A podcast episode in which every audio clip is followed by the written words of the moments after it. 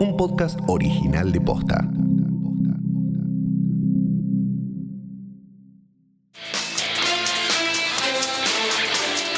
No hay algo en materia internacional que preocupe tanto como Afganistán.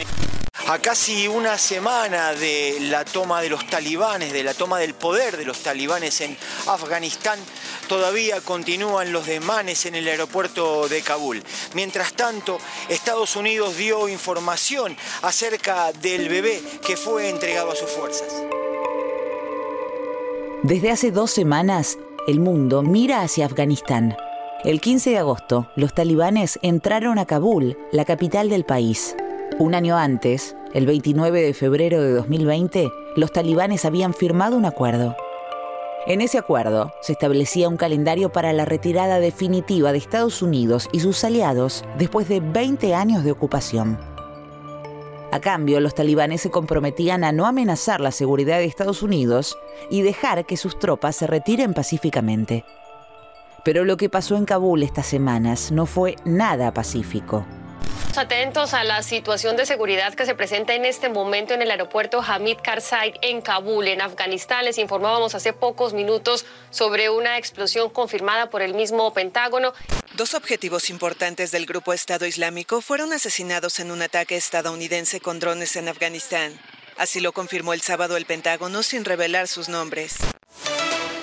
Al menos 15 personas murieron y otras 60 resultaron heridas en dos explosiones fuera del aeropuerto de Kabul, donde miles de ciudadanos afganos se encontraban aglomerados intentando salir del país en los vuelos de evacuación internacionales antes de la fecha límite del 31 de agosto. Y mientras los últimos aviones dejan atrás las tierras de ese país montañoso y sin salida al mar que está encastrado entre China, Irán y Pakistán, quedan allá casi 40 millones de hombres, mujeres, niñas y niños afganos que no saben qué les va a deparar el futuro. Soy Martina Sotopose y esto pasó posta. En estas últimas semanas, el teléfono de la politóloga Belén Torquiaro no paró de sonar. Es que como mujer musulmana y feminista, su voz es importante para entender qué está pasando en Afganistán y cuál es la situación de las mujeres allá. Su marco teórico es el de un feminismo antirracista, interseccional, postcolonial y decolonial. Tranqui, a lo largo de este episodio va a ir quedando claro qué significa todo esto. La historia de la familia de Belén empieza en Siria, a 13.000 kilómetros de Argentina. Mi abuelo era sirio, era un importante líder religioso en las instituciones, eh, islámicas del país, eh, las instituciones islámicas en la República Argentina son fruto de, la gran eh, diáspora, ¿no? De la Primera Guerra Mundial. La migración en Argentina es árabe musulmana, bueno, la tercera corriente migratoria del país, después de la italiana y la española. Mi nombre y apellido es absolutamente tal vez occidental, porque yo soy fruto de un matrimonio mixto entre una mujer que se salió del rebaño, la oveja negra de la familia, y se casó con un hombre de origen italiano. La infancia de Belén transcurrió en el interior de la comunidad musulmana porteña. Ella dice que esos años, cuando hacía la primaria en un colegio islámico de Buenos Aires, fueron un poco endogámicos. Esa endogamia se rompió cuando pasó a un colegio público y laico para hacer la secundaria. De repente se encontró con un montón de personas que no solo no compartían su creencia, tampoco la entendían. Fue complicado en, Ramadán, nosotros ayunamos eh, una vez al, al año, es el noveno mes del calendario islámico, era complicado explicar, ¿no? Siempre este, este tema de, de, mirar las caras de las personas cuando yo decía que era musulmana.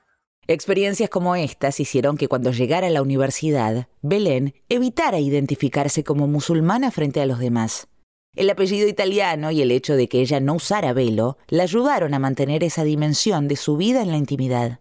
Me costó muchísimo decir, me costó muchísimo llegar hasta acá hoy en día y presentarme como musulmana. Muchísimo. en muchísimos lugares yo no decía que era musulmana, porque además soy una persona absolutamente laica en el sentido de no creo en la evangelización de las personas. Entonces, digamos, claramente es algo que lo dejé durante mucho tiempo como parte de mi intimidad y absolutamente algo personal, hasta que empecé a evitar esta situación de que lo personal es político y empecé a sentir claramente que mi voz, simplemente y de forma muy humilde, era también algo muy importante a, mencionar y que se haga público, ¿no?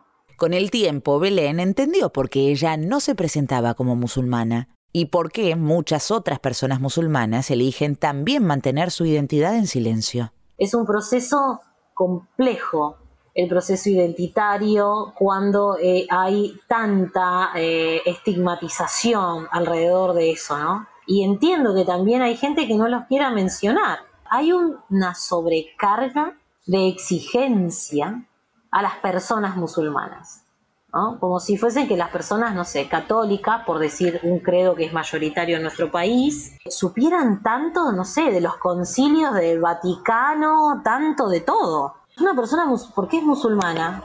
A priori, no tiene por qué saber sobre Islam profundamente, simplemente habita su fe, su identidad de fe, va a la mezquita, tal vez sabe menos o más, vive su fe como puede, pero no es un erudito en el Islam. Hay muchos que sí, pero hay otros que no. Antes de seguir con el episodio, es necesario aclarar algunos conceptos. ¿Qué es el Islam? ¿Y de qué hablamos cuando hablamos de mundo musulmán?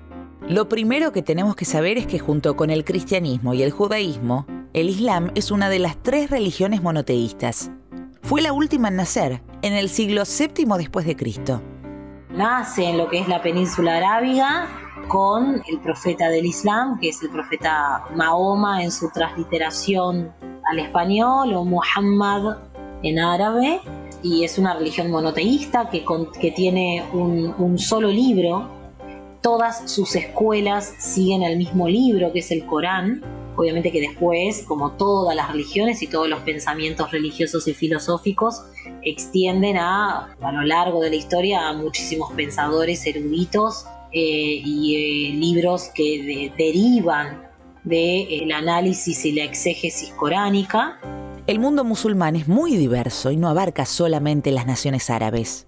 Muchos países de África y Asia Central tienen mayorías musulmanas hay muchísimos casos, Indonesia, Malasia, Irán, en África, ¿no? Eh, sobre todo eh, África del Norte, todo, toda la África eh, del Sahara, pero también en África subsahariana.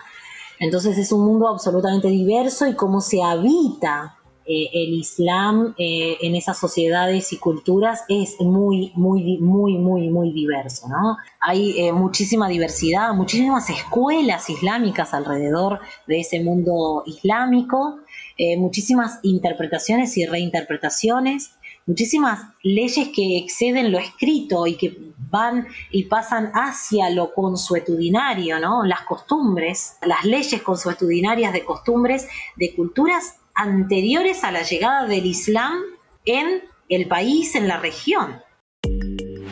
Y como en el cristianismo y el judaísmo, también en el Islam hay diferentes escuelas que nacieron a lo largo de los siglos a partir de las distintas interpretaciones del Corán y de los movimientos y éxodos del pueblo musulmán por distintas regiones del mundo. Entonces, cuando hablamos de Islam y del universo musulmán, tenemos que tener en claro que no hay que generalizar.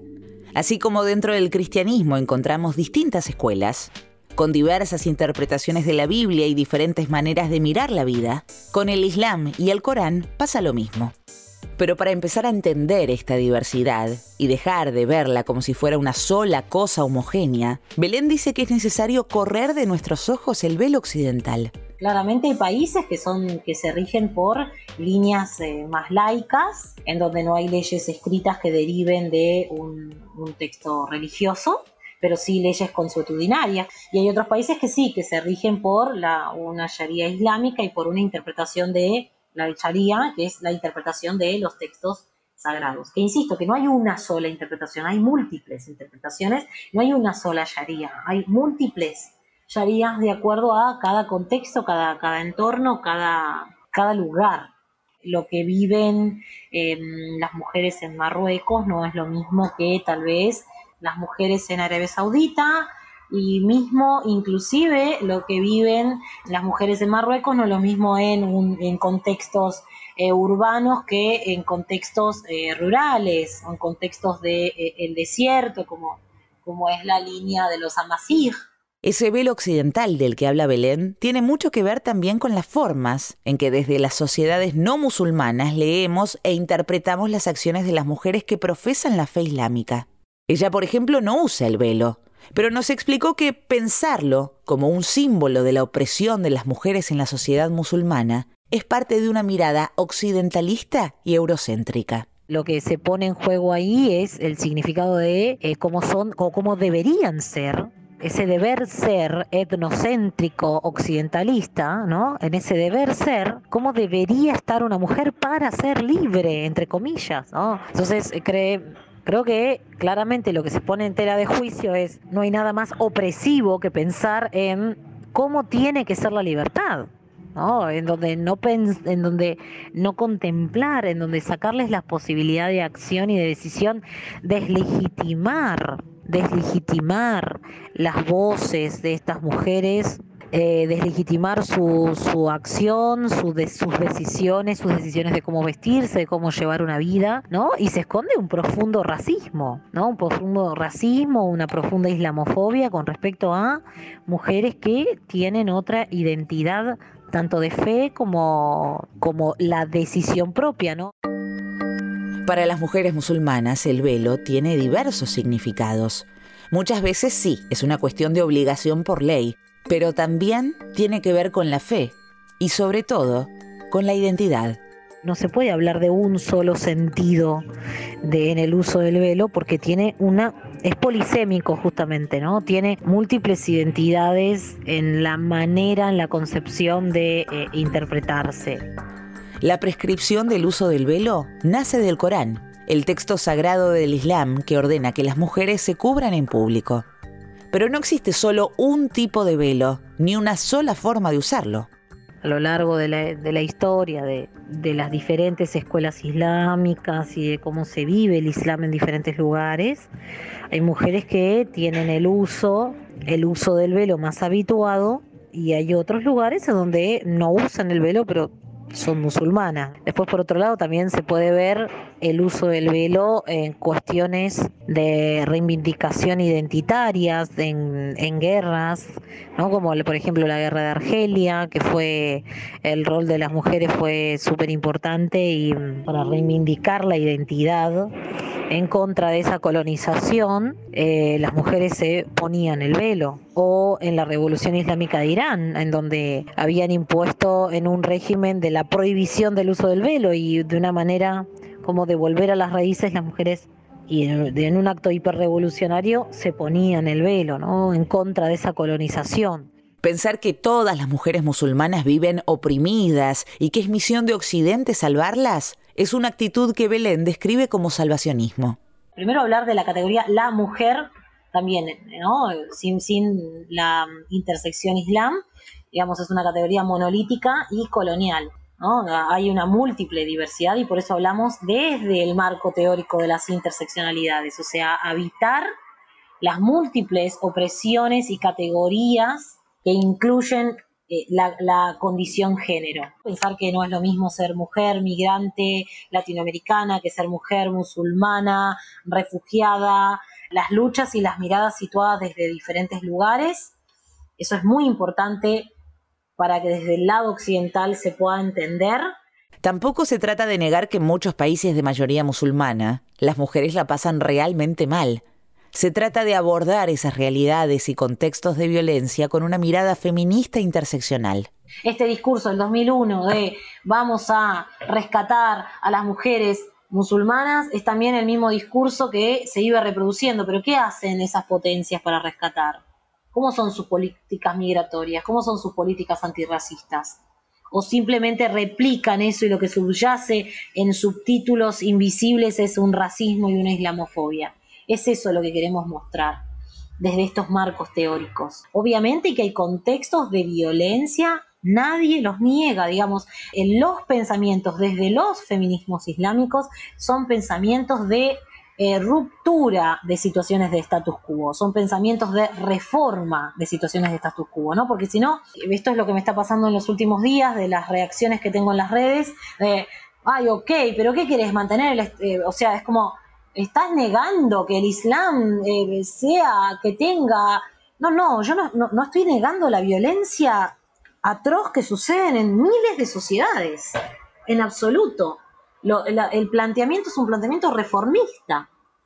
Por algo es que es tan peligroso para muchos y por algo eh, es tan poco publicitado, ¿no? Porque claramente es un pensamiento reformista. ¿Y cómo es que se cruzan el Islam y los feminismos? Hay debates que no están saldados, hay muchísimas mujeres que están escribiendo sobre esto, generando conocimiento, eh, generando nuevas preguntas, problematizando un montón de cosas, pero básicamente la cuestión fue y es meterse con un centro neurálgico de, poder, como es el centro neurálgico de poder en estas sociedades, que son los principios eh, religiosos, ¿no? Eh, como principios ordenadores, entonces meterse e, y hacer una interpretación y una reinterpretación de los textos sagrados y de la tradición profética, digamos del Corán y de toda la tradición profética y hacer una reinterpretación con una hermenéutica feminista, ¿no? Hacer una mm, volver a leer esos textos eh, y reinterpretarlos bajo la mirada de las mujeres, porque en estas sociedades siempre eh, la manera de contarnos las, las religiones siempre fueron a través de miradas masculinas, ¿no? A través de miradas sexistas. El 15 de agosto Afganistán cayó en manos del talibán. Con la salida de las tropas extranjeras, la huida del presidente y la derrota del ejército, los insurgentes declararon un Estado islámico regido por la Sharia en su interpretación más extrema. Y las mujeres son las primeras víctimas. Cuando comenzamos a producir este episodio, el ejército de Estados Unidos estaba retirando de Kabul, la capital afgana. El lunes 30 de agosto se viralizó la foto del último soldado estadounidense que se retiró del territorio. En este momento, los talibanes ya tienen el control total de Afganistán. Las imágenes que vimos en las últimas semanas van a quedar por muchos años en la memoria de todos los que vimos a esos hombres y mujeres apiñarse en el aeropuerto rogando por un lugar en los aviones para dejar el país. La situación en Afganistán despertó también una nueva ola de islamofobia. Pero lo que explica Belén es que los talibanes no representan el Islam. Como organización surgieron en la década del 80 impulsados por Estados Unidos que buscaba correr a la Unión Soviética del poder. Gobernaron de 1996 hasta 2001, cuando las tropas norteamericanas invadieron Afganistán después del atentado de Al Qaeda contra las Torres Gemelas. Y ahora, 20 años después, cuando Estados Unidos declara el fin de la intervención en el país, volverán a gobernar. El contexto de, los talibanes es un contexto que surge a raíz de una cuestión bélica. Cuando digo en ningún lado, me refiero en ningún lado de todas las escuelas islámicas que habitan el mundo. ¿no? Eh, no están, los talibanes no están reconocidos por ninguna escuela islámica, por ninguna, ni siquiera por la más ortodoxa. ¿no? Son una facción totalitaria que se maneja a través del terror y eh, son impredecibles. El pueblo afgano está siendo víctima nuevamente de un grupo totalitario de terror violento que hacen un uso político del Islam.